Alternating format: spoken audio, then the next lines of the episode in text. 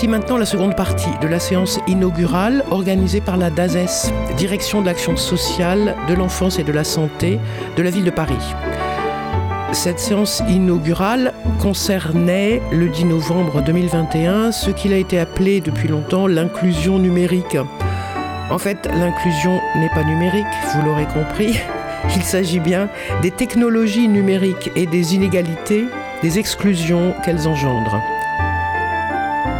Dans l'inclusion dont il est question dans cette seconde partie, vous allez entendre différents acteuristes de terrain, terrain associatif, terrain d'entreprise, etc. Comme si vous y étiez.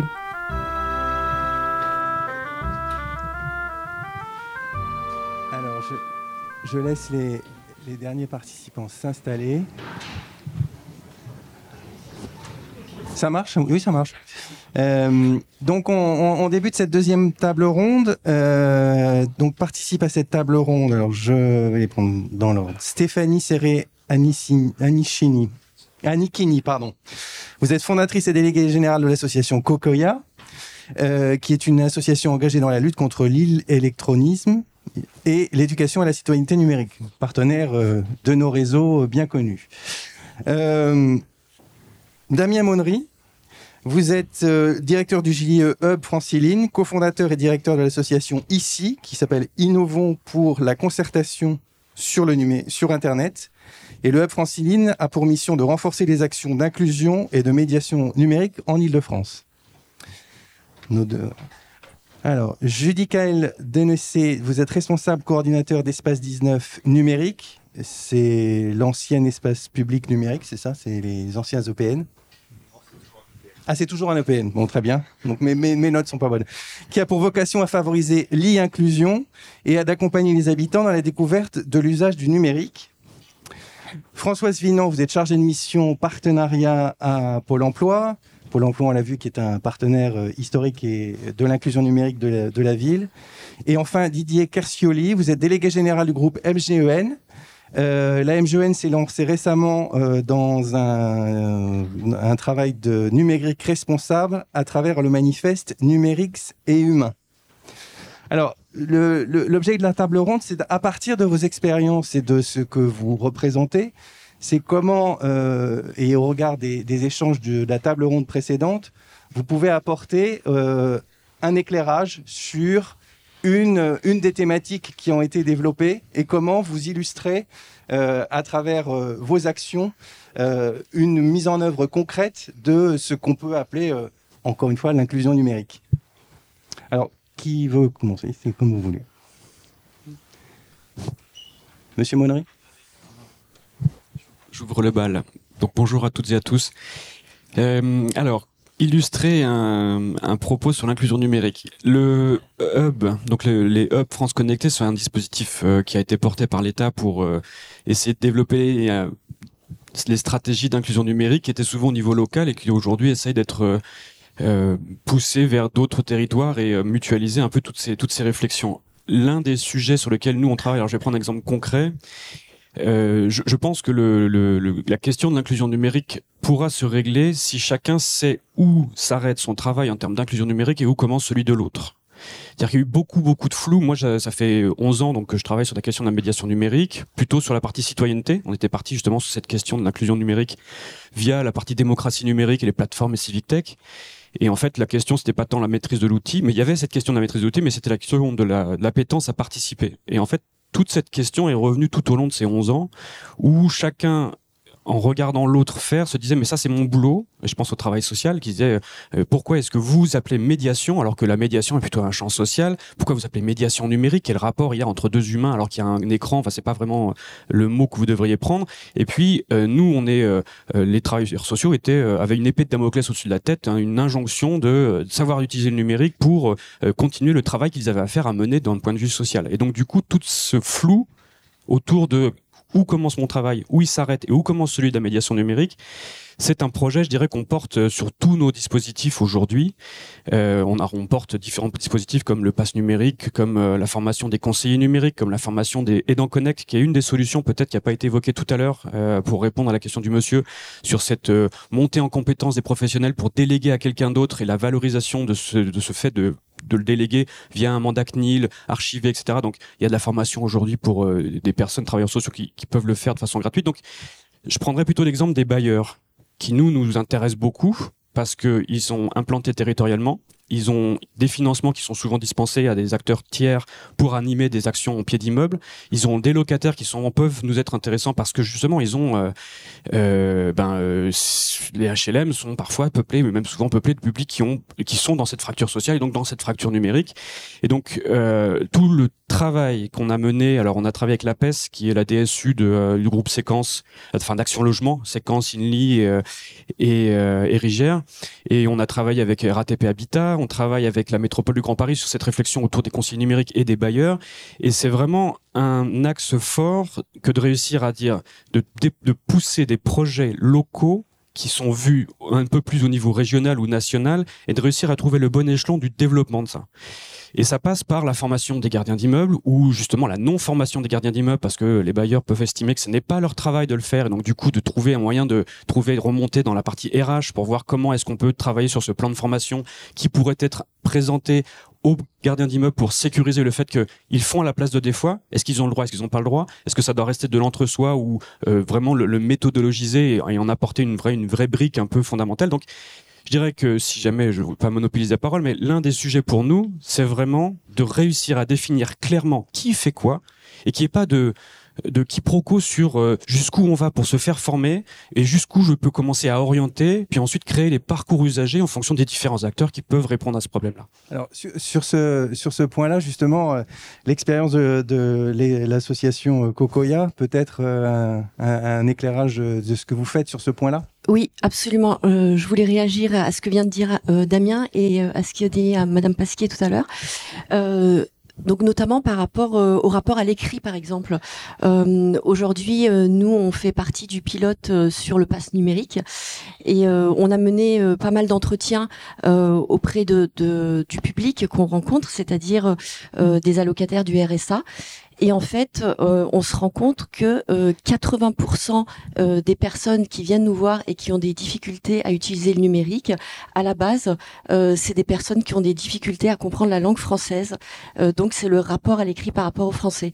Donc, Damien, par rapport à ce que tu disais, c'est vrai que là, nous, en interne, on est en train d'avoir une réflexion pour savoir comment on peut se coordonner avec des structures qui font des cours de FLE ou autres pour travailler en, en coopération, en synergie avec eux pour qu'on avance sur les deux sujets en même temps, euh, la maîtrise de la langue française et euh, par la suite la maîtrise du numérique. Euh, donc ça, c'est le premier point sur lequel je voulais réagir.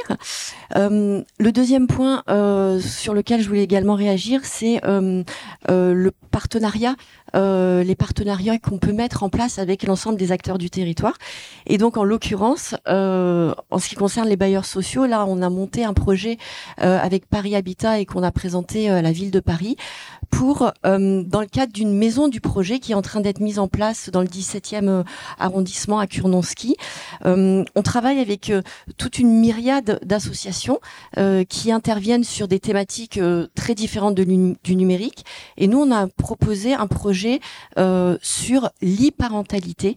donc là, c'est pour revenir sur les sujets dont on parlait tout à l'heure, c'est-à-dire le rôle des parents dans la relation avec l'école et notamment l'utilisation des ENT et d'autre part le rôle des parents euh, qui sont issus de milieux défavorisés et qui euh, effectivement comme ils n'ont pas été éduqués sur ces thématiques et ils savent pas comment gérer leurs enfants par rapport au numérique euh, donc les aider déjà à savoir utiliser les ENT pour garder le contact avec les écoles et d'autre part à se positionner euh, en tant que puissance éducative vis-à-vis de leurs enfants sur les thématiques du numérique, donc le temps d'écran, l'esprit critique, euh, savoir respecter ses camarades sur Internet comme on le fait dans la réalité, etc. Voilà, donc c'est un petit témoignage euh, par rapport à ce qui a été dit. Merci. Me, Monsieur Carcioli, justement, euh, puisque c'est pour sortir du champ proprement associatif, euh, c'est quoi l'engagement d'une mutuelle comme la vôtre sur ce sujet-là? Merci, euh, oui, bonjour à, à, toutes, bonjour à tous. Merci pour cette invitation aujourd'hui. Je suis ravi d'être parmi, parmi vous et évoquer d'abord bon, la MGN, un organisme de protection sociale de l'économie sociale et solidaire qui intervient sur des champs aussi divers que la sécurité sociale, le régime obligatoire, la complémentaire santé et la prévoyance, ainsi que sur une offre de soins avec des établissements et, et des, des, professionnels de santé. Donc effectivement, nous, notre sujet, c'est la santé, le mieux-être, le mieux vivre. Euh, et euh, un des moyens aujourd'hui parmi les enjeux, tout ce qui a été évoqué ce matin montre bien que le numérique devient la porte d'entrée, souvent principale, malheureusement parfois unique, et qui, euh, comment dire, rend plus lointaine l'accès à l'information difficile, voire pas du tout, l'accès au droit et euh, l'accès à la santé. Et c'est bien notre objet. Alors nous, notre sujet, c'est pas d'être des spécialistes du numérique et de pouvoir former au numérique nos euh, adhérents, nos assurés sociaux, mais de pouvoir voir comment, avec euh, des médiateurs du numérique, on peut contribuer à, à, cela pour qu'ils deviennent autonomes par rapport euh, au numérique. On parlait tout à l'heure de remplir des formulaires. Euh, c'est tout à fait, tout à fait, euh, tout à fait ça. J'évoquais pendant la, pause avec le directeur de la caisse, directeur adjoint de la caisse de, de Paris, les campagnes qu'on a pu aussi mener, comme les campagnes de vaccination des plus de 80 ans contre contre la Covid, où on a on a réalisé avec plus de 300 bénévoles des appels sortants vers ces personnes pour les aider à avoir le rendez-vous qu'on prenait pour eux euh, via Doctolib. C'est une façon aussi de contourner et d'utiliser euh, du coup euh, par un tiers, hein, qui est un tiers de, un bénévole de notre organisme pour pouvoir accéder et permettre cet accès aux soins de, de, nos, de nos adhérents. Donc voilà comment on l'a fait. Alors sur vous évoquiez tout à l'heure euh, euh, le travail qu'on a réalisé sur euh, numérique et humain, ce manifeste qu'on a publié. Effectivement, on s'est dit le, numérique est un enjeu de société pour pour demain, quelque chose qui va changer nos vies, nos comportements et nos organisations internes. Alors un sujet qui intéresse les acteurs mêmes de, notre organisme et puis aussi le contact avec tous nos adhérents.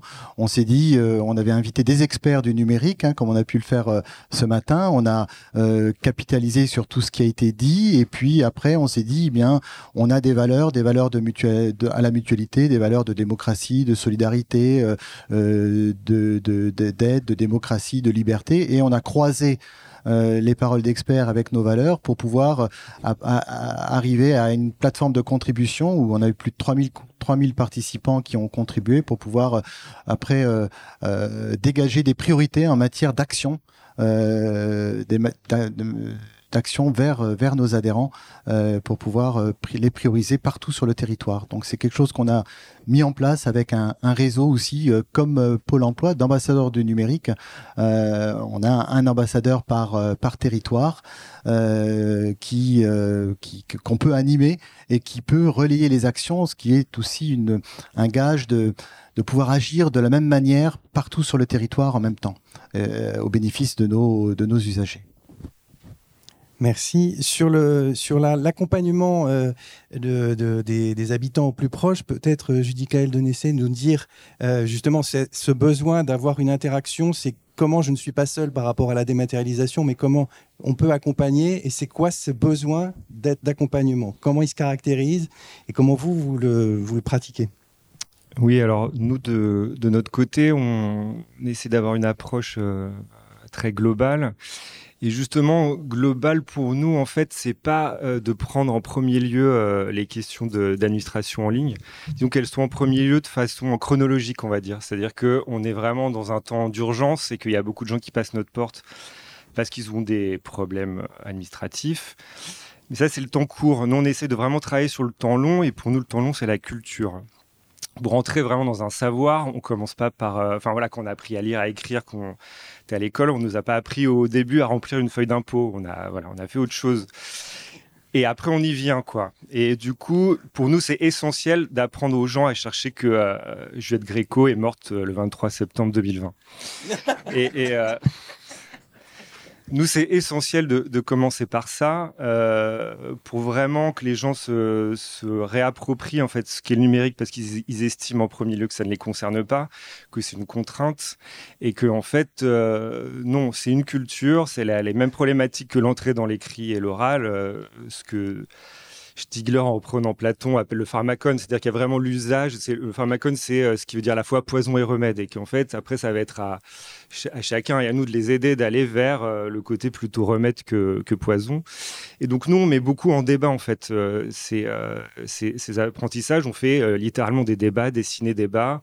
On va expliquer très vite, même pour des gens qui ont appris il y a deux semaines à, à faire une majuscule sur un clavier, et eh ben, ce que c'est l'ubérisation, ce que c'est l'intelligence artificielle, ce que c'est un algorithme. Vraiment, ça c'est vraiment essentiel de comprendre euh, ce que c'est une donnée, ce que, ce que, comment tout est, tout est processé, pour qu'ils comprennent qu'ils sont vraiment inclus, quoi qu'il arrive, euh, bon an, mal an, évidemment, euh, dans tout ce processus général. Donc vraiment, on conjugue vraiment, évidemment, ce temps court et on a des permanences d'écrivains publics numériques, on, on apprend aux gens à servir des outils, mais on veut vraiment pas perdre de vue qu'il y a aussi tout cet, aspect culturel, vraiment au sens large. C'est vrai que j'étais un peu triste de voir que dans les priorités, c'était que 30% des, des, des, priorités chez les gens. Nous, c'est vraiment la, la, première parce que dont va découler tout le reste. Euh, Madame Vinan, du côté de Pôle emploi, on, a vu euh, l'engagement de, votre institution sur le sujet. Concrètement, euh, qu'est-ce que vous pouvez nous dire sur l'accompagnement des demandeurs et sur cet enjeu du numérique, à la fois pour la recherche et à la fois pour l'accessibilité aux, formations et, comment les, le, le rapport entre les conseillers de Pôle emploi avec leurs usagers sont aussi transformés par le numérique? Alors, on a sensibilisé déjà tous les collègues au numérique. Ça n'a pas été non plus une mince affaire, puisque ben, certains trouvaient les choses un peu trop compliquées, préféraient rester à l'ancienne méthode de l'entretien euh, face à face et du papier crayon. Mais petit à petit, ils se sont rendus compte que euh, l'outil numérique pouvait être aussi une aide et notamment par euh, le développement de l'emploi store qui a permis euh, aux, personnes d'avoir accès à différentes euh, applis ou différentes webinaires ou autres qui peuvent les aider à faire évoluer leur situation entre deux rendez-vous. Donc ça, et, les conseillers ont rapidement vu l'intérêt de d'avoir ce complément. Ça, c'est une première chose. Mais au niveau du, demandeur d'emploi qui se présente à Pôle Emploi, dès l'accueil, on va voir, on va tester son appétence pour le numérique en voyant son autonomie. Les premières questions vont être de, l'orienter euh, vers euh, une tablette pour qu'il note son arrivée avec son numéro de demandeur d'emploi. Si ça, il n'est pas capable de le faire tout seul, à ce moment-là, du coup, on le prendra en charge différemment. On a des personnes en service civique ou autres qui sont là pour, euh, pour aider les personnes. On a un réseau sur Paris, l'intérêt d'avoir un réseau important de 15 agences sur Paris. Ce réseau est renforcé sur les 18, 19 et 20e où on a deux agences par arrondissement. Mais, et, et ça, ça nous permet aussi d'être euh, toujours proactif. Euh, Pôle emploi n'a été fermé que lors du premier confinement dès la fin du premier confinement, Pôle emploi a toujours été ouvert, en flux le matin et ce rendez-vous l'après-midi. Les rendez-vous l'après-midi, ça permet aussi aux personnes qui ne sont pas euh, autonomes euh, au niveau numérique ou même au niveau de la langue française, de pouvoir prendre un rendez-vous et d'être pris en charge l'après-midi de façon euh, plus, plus précise en fonction de leurs besoins avec une personne qui sera dédiée à leur, à leur activité, à l'activité euh, dont euh, ils ont besoin. Donc ça, c'est vraiment quelque chose qui a évolué, puisqu'il y a quelques années, on était ouvert en flux tout le temps. Le flux et les rendez-vous étaient mélangés. Là, le fait d'avoir séparé le flux le matin et les rendez-vous l'après-midi nous permet, du coup, d'avoir un service plus adapté aux, aux personnes qui en ont le plus besoin. Ça, c'est une première chose. Nos outils aussi ont été adaptés, puisque euh, on a notamment maintenant à l'accueil des ordinateurs qui sont tactiles, puisqu'on voyait souvent des, personnes, on, l'a dit tout à l'heure, qui savent pas servir d'un clavier ou d'une souris, et donc on voyait des personnes qui tapaient sur l'écran. et, du coup, on avait fait remonter ça régulièrement. Et maintenant, dans les zones d'accueil, en libre service, des ordinateurs tactiles sont à disposition. Toujours avec des, soit des conseillers, soit des personnes en service civique pour aider les personnes à prendre en main le, et à faire leur démarche.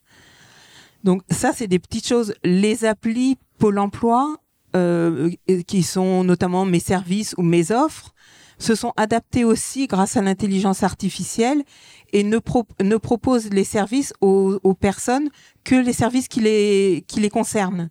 Par exemple, une personne qui, est au RSA, qui n'est pas indemnisée par Pôle emploi, à aucun moment sur l'application Mes services, maintenant, ne trouvera euh, référence à ses allocations. Ça n'apparaîtra que lorsqu'elle aura des droits ouverts. Vous voyez, c'est des choses comme ça qui, qui avancent petit à petit, qui évoluent petit à petit, mais qui permettent quand même de, ben voilà, de s'adapter à ces personnes-là. Euh, on a parlé d'évaluation tout à l'heure. On a mis en place avec tous les partenaires euh, de l'emploi, du service public de l'emploi, un test PIX emploi qui est beaucoup plus light que le test PIX classique, mais qui permet euh, vraiment d'évaluer les personnes rapidement. Alors, si elles ne se servent pas du tout du numérique, euh, c'est classé. Mais celles qui, qui s'en servent un petit peu, ça permet du coup d'avoir une note et en fonction de cette note, d'adapter les services qui sont proposés. Voilà, pour les personnes les moins bien notées, de les orienter vers les associations qui sont partenaires avec nous, justement pour les aider à prendre en main le, numérique. Puisque c'est quelque chose que bah, nous, voilà, on fait avec elle, mais il y a des, euh, enfin, toute la prise en main d'un ordinateur, on n'a pas, c'est pas notre métier, nous n'avons pas le temps de le faire. Donc, on a des, associations partenaires. Mathilde nous a parlé de financement tout à l'heure de ces associations depuis quelques années, et on se repose aussi sur ces associations. Euh, voilà. Et après, on a des ateliers qui sont différents en fonction du niveau des personnes. Merci.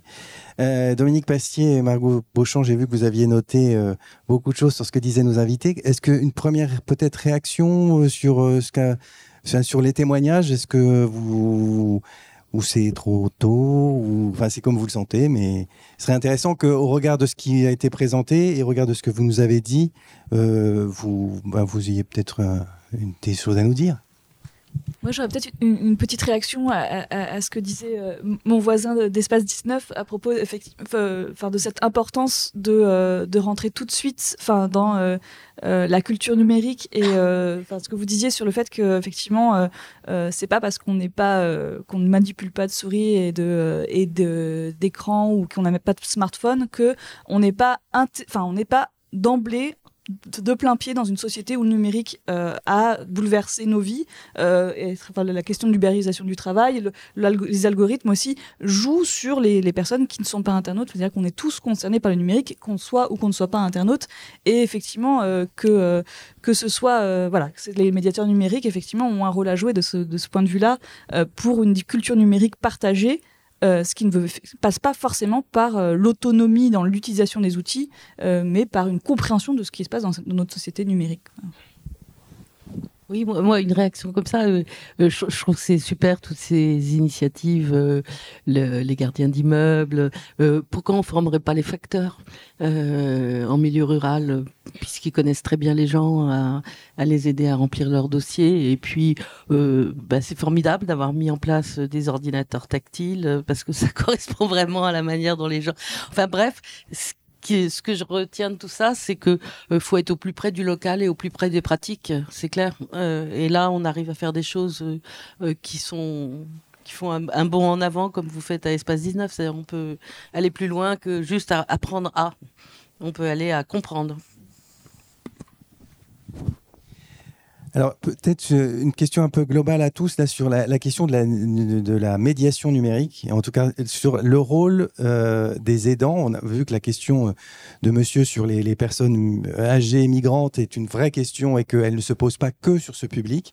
Donc comment, de là où vous êtes, on peut accompagner et qui accompagne et selon quelles conditions et qu'est-ce que ça veut dire accompagner une personne qui n'a pas du tout de la maîtrise qu'est-ce que je fais du savoir qui m'est donné, les codes, etc., etc. Voilà, c'est un peu une question un peu générique, mais ce serait intéressant que de là où vous êtes, vous puissiez nous éclairer euh, sur euh, la réalité pratique de ce que vous, constatez.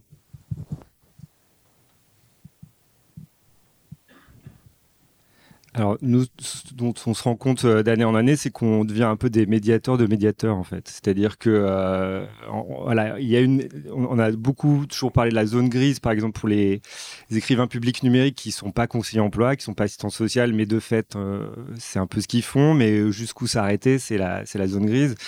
Et du coup, nous, en premier lieu, c'est de, de, travailler avec euh, nos médiateurs pour savoir un peu où s'arrêter, justement, et de pas empiéter. Euh, et même avec la meilleure des volontés, des fois, ben, on fait une connerie et on, et on, on met quelqu'un dans une difficulté parce qu'il y a tel truc qu'on connaissait pas, parce que, effectivement, c'est pas, pas nos corps de métier.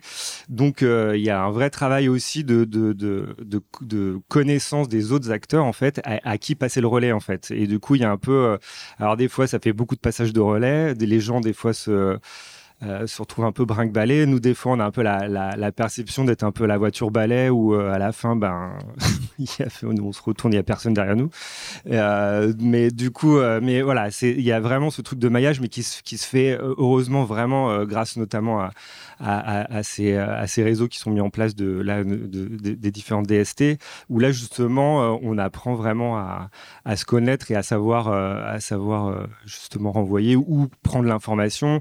Moi, je suis très content content que enfin c'était c'était assez long à, mettre en place, enfin historiquement, euh, mais de travailler directement avec Pôle Emploi, c'est-à-dire que nous-mêmes euh, d'intervenir directement dans, dans, les agences. Et là c'est euh, là c'est le top. Du coup, on se retrouve et eh ben médiateur numérique dans un, enfin d'être dans ce, ce, cercle vertueux. Euh, mais voilà, il y a vraiment, je pense, vraiment cet esprit de réseau euh, à, voilà, qui se développe et à, et développer et qui permet de, tout le monde de s'enrichir et de pas euh, soit faire doublon, soit euh, de, laisser les gens dans le, dans le flou. Quoi.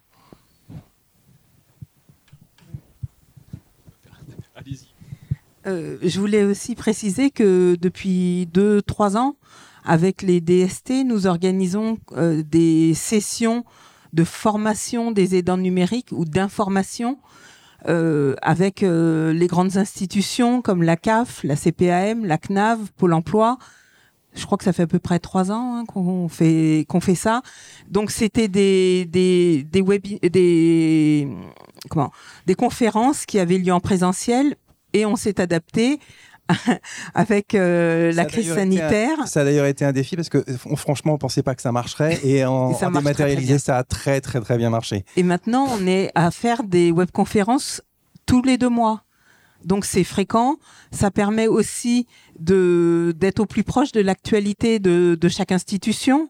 Euh, on a entendu tout à l'heure euh, le collègue de, de la CAF dire que pour il y avait une, des nouvelles façons de s'identifier. Donc, ça permet de, signaler ce fait-là aux, aux aidants numériques des associations. Ça leur permet aussi de savoir que du coup, ils peuvent nous contacter s'il y a des, difficultés ou autres. Et c'est quelque chose qui est très important et sur lequel on est très attaché à, à faire perdurer. On pensait que c'était l'histoire d'un an. et en fin de compte, euh, voilà, ça fait bientôt trois ans et, ça fonctionne très bien. Et je sais que les collègues ambassadeurs du numérique qui animent ces sessions, à chaque fois, sont ravis parce que euh, bah, ils, se sentent vraiment utiles et, aussi comprennent les enjeux des personnes qu'ils qui sont en face d'eux juste compléter sur un autre point de vue aussi. Ça, va dans ce sens de travailler sur du réseau et de travailler sur la capacité de, tous les acteurs à comprendre qui fait quoi, qu'est-ce que j'ai besoin comme compétences, quels sont les types de contenus et de formations qui sont adaptés à mon secteur. Alors, je pense à l'éduc pop ou je pense à, d'autres types d'acteurs. On en a, je prends un exemple sur le, le PRIF, qui est l'outil de la CNAV, Caisse nationale d'assurance vieillesse. On anime en ce moment des formations pour développer une culture commune sur l'utilisation de la visioconférence pour faciliter le travail euh, de, de, diversification des ateliers pour les publics seniors. Et donc, euh, on en est à notre. on a fait une grosse session février, mars, avril avec une vingtaine d'opérateurs, donc professionnels qui euh, travaillent autour de. Enfin, il faut comprendre qu'il y a six programmes et c'est bien chez soi, bien dans son assiette, bien, bien. Donc, ça n'a rien à voir avec le numérique. L'outil numérique devient un moyen de faire à distance, je sais pas, bien manger, comment je fais ou comment je dois accompagner des gens, des seniors qui ont des problèmes de rhumatisme. Normalement, je leur faisais dans une salle physique se déplacer. Là, comment je le fais concrètement? Est-ce que je le fais? Et si oui, comment j'arrive à le faire en étant toujours dans la sécurité de la personne que j'accompagne et en essayant de mutualiser des connaissances autour d'un savoir qui se crée? Il n'y a pas de savoir euh, déjà, euh, c'est ce qui avait été dit dans la table ronde passée, c'est-à-dire qu'il n'y avait pas de culture encore de, recul. Et donc le PRIF a décidé de euh, s'appuyer sur nous pour animer cette culture de l'utilisation de la visioconférence comme un outil pour diversifier sa façon de toucher des publics et proposer une nouvelle façon d'animer. Ça se fait pas euh, dans euh, la joie et l'allégresse, mais on essaye d'amener euh, une réflexion autour de ces cultures du numérique et de ce partage de connaissances que peuvent avoir entre ces professionnels un point commun de s'adresser aux retraités. Merci beaucoup. Alors maintenant, c'est le temps des questions. Donc, ah, vous vouliez dire un mot? Je voulais juste réagir deux secondes. Par rapport à ce qu'avait dit Damien, parce que nous, on est justement opérateur du PRIF et on anime euh, des formations euh, pour aider les gens à utiliser le numérique à travers les outils numériques. Donc ça peut être à peu près assez paradoxal. Euh, et c'est vrai que pendant la, la, crise du Covid, c'était vraiment extrêmement utile parce que les gens pouvaient pas sortir, pouvaient pas se déplacer. mais ce que je voulais dire, c'est ce qu'on constate aujourd'hui, c'est que les gens en ont vraiment assez. Euh, ils ne souhaitent plus euh, faire euh, plus rien en visioconférence. Ils veulent sortir, ils veulent voir des gens, ils veulent parler avec des gens. Donc, ce que je voulais dire par là, c'est que on est sur le sujet de l'inclusion numérique, donc c'est important que les gens sachent utiliser le numérique. Mais dans le sujet de l'inclusion de manière plus globale, le multicanal, euh, c'est quand même quelque chose auquel il faut continuer à penser euh, parce que pour euh, des gens qui sont un petit peu exclus et qui n'ont pas de lien social, aller justement à Pôle Emploi ou à la CAF ou ailleurs, c'est une manière aussi de créer du lien social. Voilà. Oui, pour exemple. Pour illustrer, c'est pour nous ce qui est important, vital, c'est aussi l'utilisation de l'espace personnel. Donc euh, cette, cette, utilisation, elle n'est pas optimale aujourd'hui. Il y a beaucoup de gens qui ont parfois ouvert un espace mais qui ne l'utilisent pas. Et pour ceux qui l'utilisent, de quelle manière on peut les aider? Soit ils, passent en agence et auquel cas il y a un conseiller qui est là euh, directement à côté d'eux en physique pour les aider, mais c'est une aide ponctuelle au moment où ils en ont besoin. Ça peut être à distance euh, via les centres de contact qui là il y a un conseiller qui peut à distance avec autorisation avec une fenêtre qui s'affiche sur l'ordinateur distant de permettre de prendre la main et comment on peut réaliser la, la démarche. Euh, et puis, euh, euh, ça peut être sinon sur le terrain, comment on peut le développer. Alors, je le disais tout à l'heure, notre métier, c'est pas de former sur le numérique. Hein. Notre métier, c'est bien, bien sûr la santé. Et donc, d'avoir des partenaires, des partenaires de la médiation du numérique sur le terrain en local et qui sont là pilotés et, et, et de manière très, très locale avec les ambassadeurs du numérique, de voir de quelle manière on détecte, on cible les personnes qui sont dans le besoin et de quelle manière on peut euh, les accompagner euh, sur, euh, dans la durée euh, pour utiliser cette, cet espace personnel et les rendre, les rendre autonomes.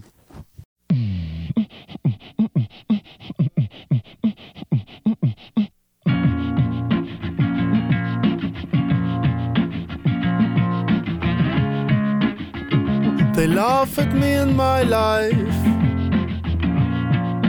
my life as a duck. But I don't get worked up. It's my life as a duck. You may think this is funny. You may think I had bad luck. Or did you think that I was stuck in my life as a duck? For all my life, I've tried to hide the animal in me. Now it's time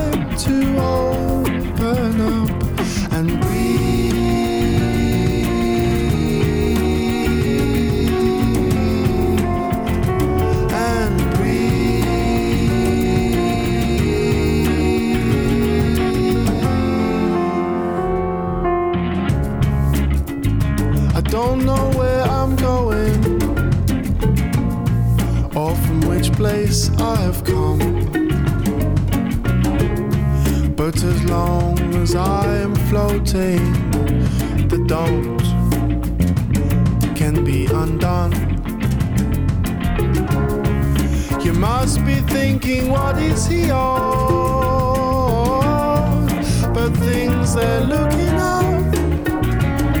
I've started to believe in living my life as a duck.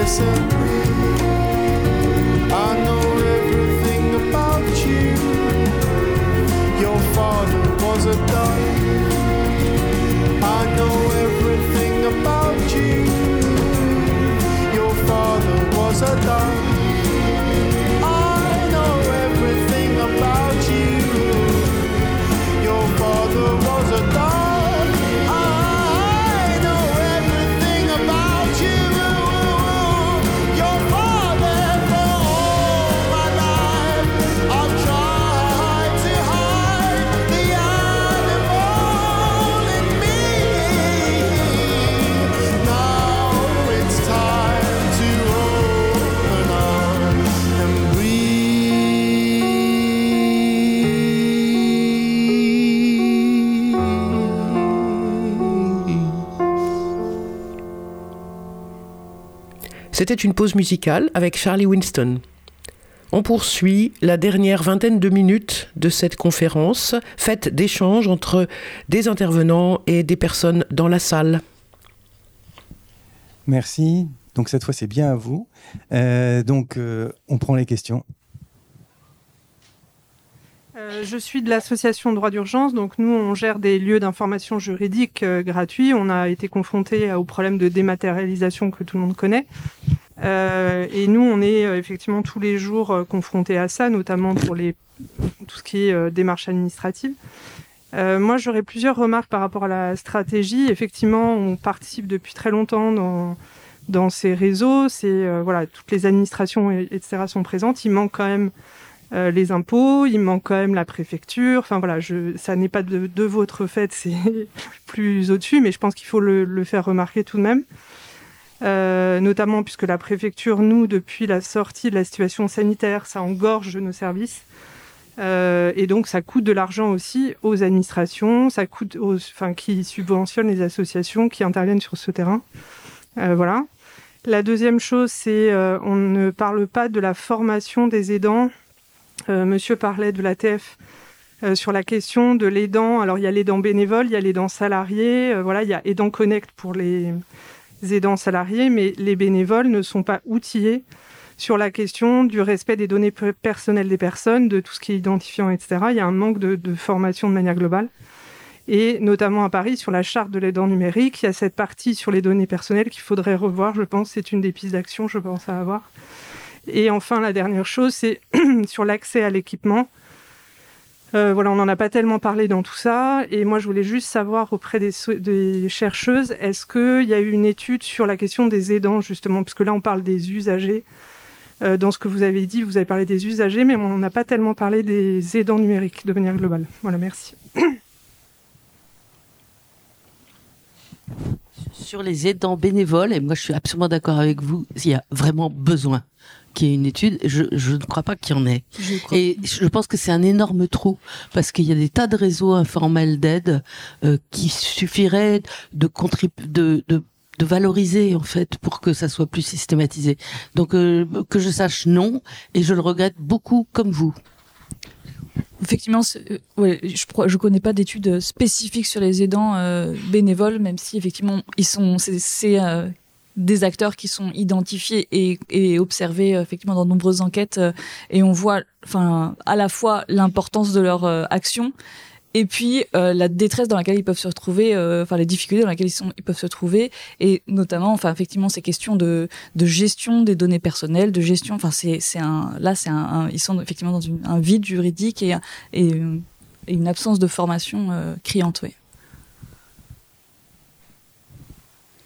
Oui, bonjour. Moi, je suis Jean Gobi, président d'une association de locataires dans le 17e, qui est dans un parc euh, HLM de 400 logements. Donc, moi, je, entièrement bénévole, j'ai la chance d'avoir le bailleur social qui met une salle à ma disposition. Par contre, les abonnements, il fallait que je les paye jusqu'à maintenant. Euh, ça, c'est un problème.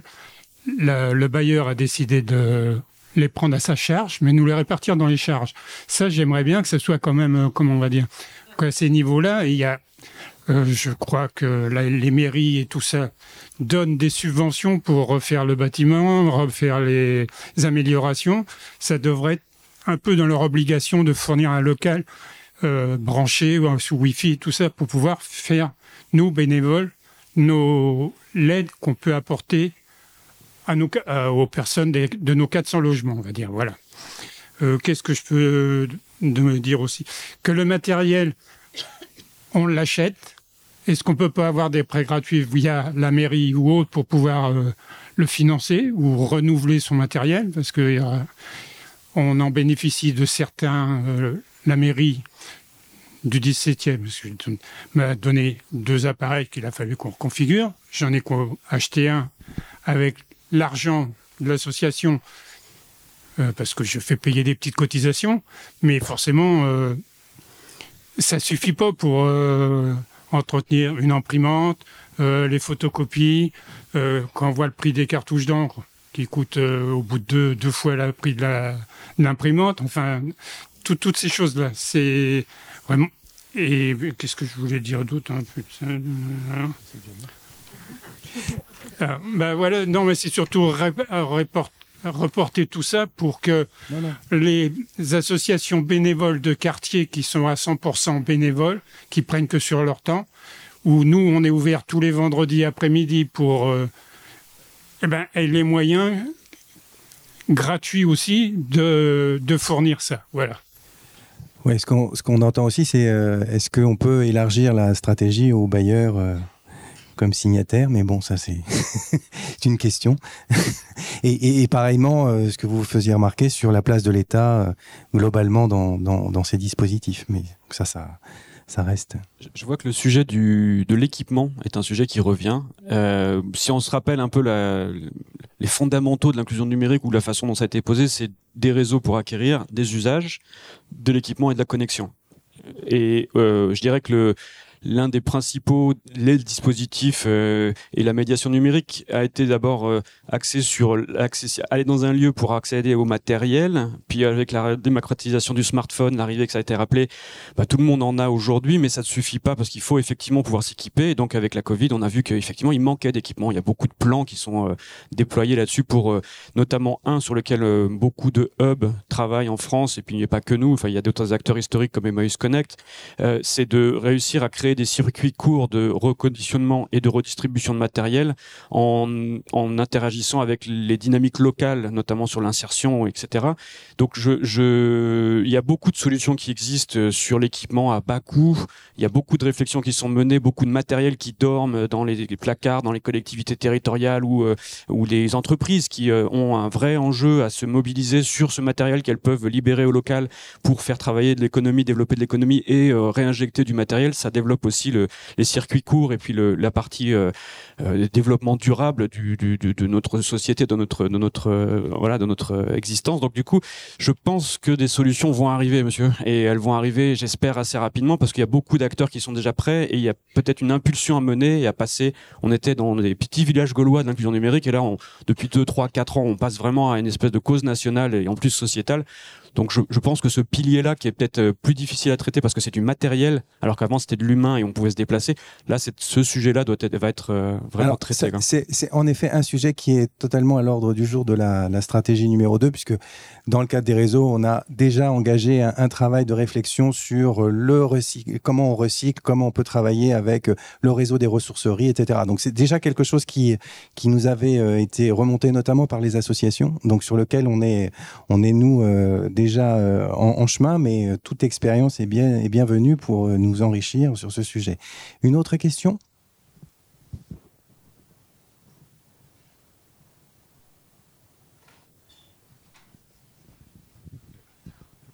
Merci bien. Déjà, je m'excuse auprès de lui parce qu'il a fallu qu'il monte tout en haut. Merci. Et bonjour à tous. Kevin de l'association Cogito. Désolé, je parle un peu du nez. Ça s'appelle la- la galère. Euh, par rapport à ce qui a été, je voulais ce- rapidement par rapport à ce qui a été dit. Je suis sorti directement d'une réunion hier qui parlait justement de la mise à disposition d'aller récupérer des ordinateurs dans différentes entreprises. Il y a une association, par exemple, qui s'appelle Emmaüs Connect, qui euh, justement part comme euh, qui part justement d'une démarche d'aller récupérer des ordinateurs qui dorment pour les mettre à disposition autant de publics que d'associations. Alors, je vous invite à, vous. Il y a pas mal d'associations, dont la mienne Cogito, Cogito Lab, qui fait de la récupération, de la réparation et de la mise à disposition au public et même à d'autres associations. Donc, ce sont des, euh, euh, comment dire, ce sont des mécaniques qui sont en du moins en cours et qui se développent. Ce n'est pas totalement au point mort. Pour venir justement à la partie que je, voulais exposer, je vais rebondir sur ce qui a été dit par rapport euh, à bah, ce qu'a dit Monsieur Judicaël euh, pendant justement qu'il est en train de parler sur l'aspect où il y a euh, quand une personne arrive, il y a plein de choses à lui apprendre sur le numérique. Ça va être à faire ses démarches, ça va être ci, ça, ci. Mais le problème, c'est que quand ces personnes viennent, viennent à nous, ils vont avoir une, euh, comment dire, déjà un, un premier mur, c'est qu'on leur met un autre, certes, une aide. Je vais me permettre, voilà, qui va être assez cru, mais on leur met un boulet. C'est une chose qu'on va leur mettre euh, devant eux en mode je dois m'en servir, je dois faire des trucs comme ça, mais c'est encore un objet certes qui peut m'aider, mais euh, encore un truc à apprendre sur l'ensemble. Et je trouve que cette démarche de partir sur déjà apprendre à ça peut être utile pour autre chose, ça peut être utile pour t'instruire, ça peut être utile pour te faire plaisir. C'est quelque chose qui manque réellement, déjà de 1, et de 2 qui peut donner une accroche euh, justement à un public qui n'a pas nécessairement envie de repartir sur apprendre un autre truc qui est en constante évolution. Il faut apprendre de nouvelles méthodes, de nouvelles techniques. Ça change à peu près une fois tous les ans, une fois tous les trois mois. C'est compliqué et rébarbatif. Je viens aussi sur un, autre point. Alors, un, un public, je pense, qu'on, alors qu'on exclut pour le coup, euh, euh, quand on parle d'exclusion, ça va être les, tout type de famille, parents, enfants. Tout à l'heure, on a parlé euh, justement euh, des parents qui n'avaient pas la, visi- la visibilité de ce que faisait leur enfant, qui n'avaient pas de pouvoir sur ce que leurs euh, faisaient leurs enfants sur les réseaux sociaux, ou alors simplement les écoles, euh, écoles plutôt collèges, à partir du collège, qui n'ont pas de euh, visibilité, euh, qui ne savent pas exactement ce qui se passe et qui se retrouvent devant le fait accompli quand, par exemple, malheureusement, euh, un enfant euh, décide de mettre fin à sa vie, par exemple. Mais c'est quelque chose qui, certes, les adultes n'ont pas accès sur les, sur les médias, mais que tous les enfants voient et l'évolution se fait. Ce n'est pas quelque chose qui se passe du jour au lendemain. C'est, par exemple, des, euh, des harcèlements qui sont rébarbatifs encore et encore, jour en jour. C'est quelque chose qui évolue. Je pense qu'il y a une exclusion par rapport aux parents euh, vis-à-vis de l'utilisation de l'Internet de leurs enfants, et qu'à ce niveau-là, il y a encore toute une partie de, euh, comment dire, toute une partie éducative à faire à leur attention, afin qu'ils prennent le contrôle justement de ce que font leurs enfants.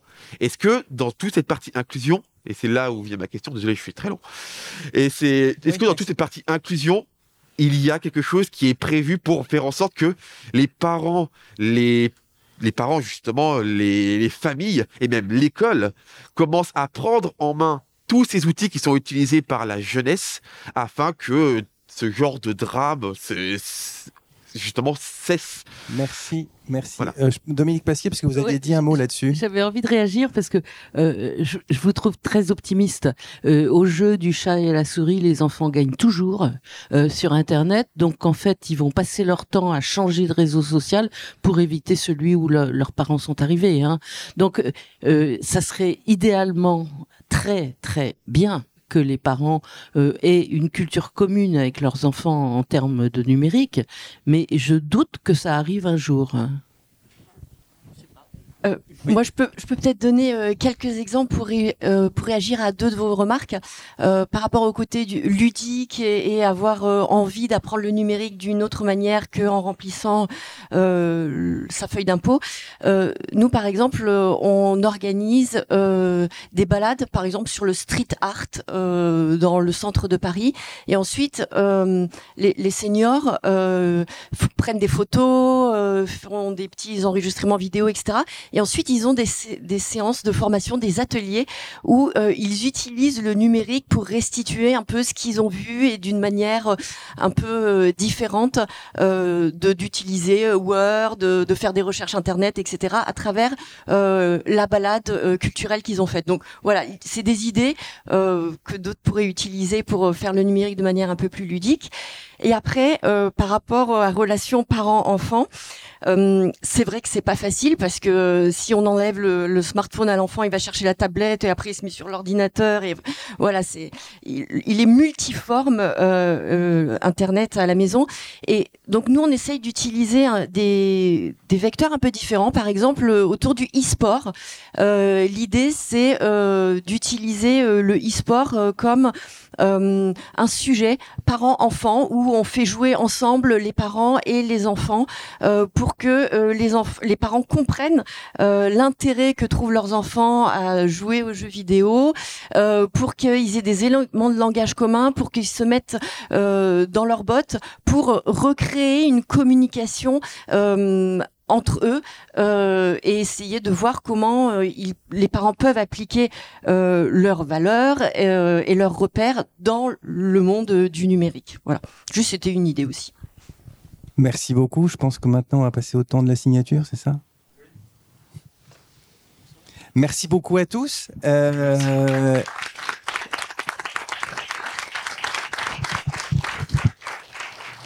Donc effectivement, nous allons passer au temps de signature et puis euh, le temps qu'on installe la table au centre, je vous demandais de, rester encore euh, quelques minutes. Euh, je vais repasser la parole à, Léa Filoche et au président de la MENUM.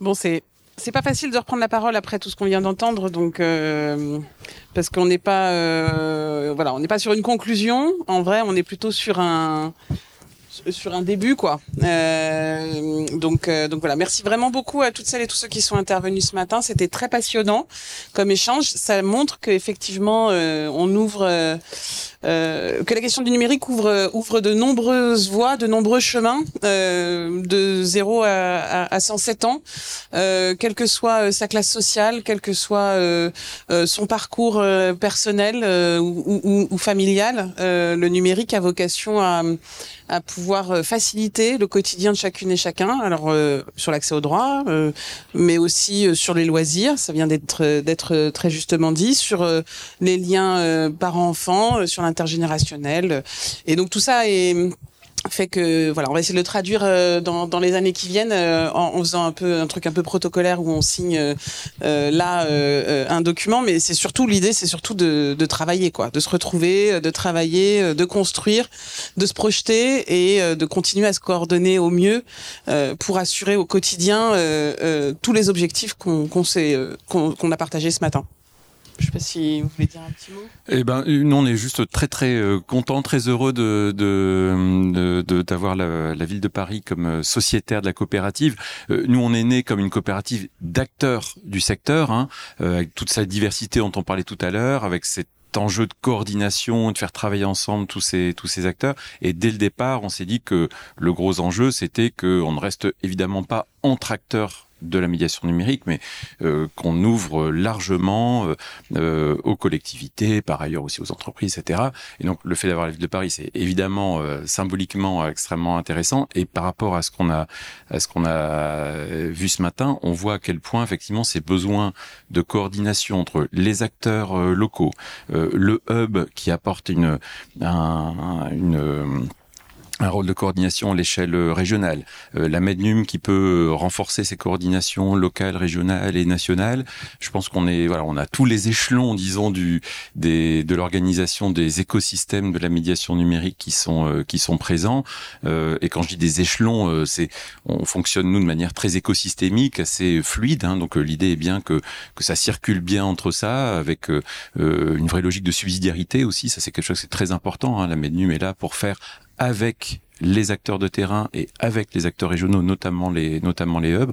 On est une structure plutôt de support, de soutien euh, aux, acteurs de, terrain. Donc on est très très heureux de pouvoir apporter ce soutien-là euh, à la ville et aux, acteurs de la ville de Paris. Merci. Je voulais aussi profiter pour euh, remercier vraiment les équipes de la DAZES qui ont beaucoup travaillé pour préparer à la fois sur le fond mais aussi sur la forme nos échanges d'aujourd'hui. Donc je, je, les, je, les remercie beaucoup. Merci beaucoup à chacune et à chacun je, signe. Voilà.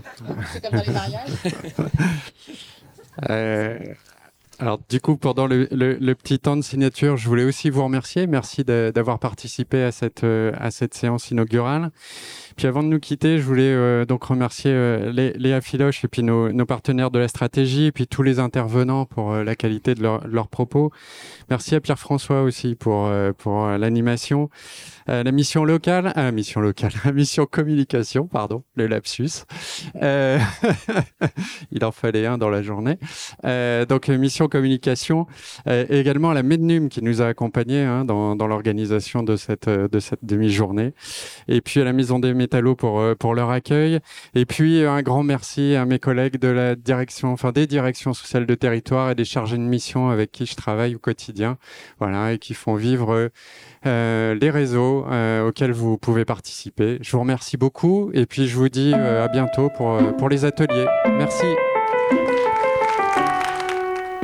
L'émission se termine ici sur Radio Cause Commune, mais pas les sujets abordés que nous devrons toutes et tous continuer de discuter, d'amender, de penser et d'agir. À bientôt!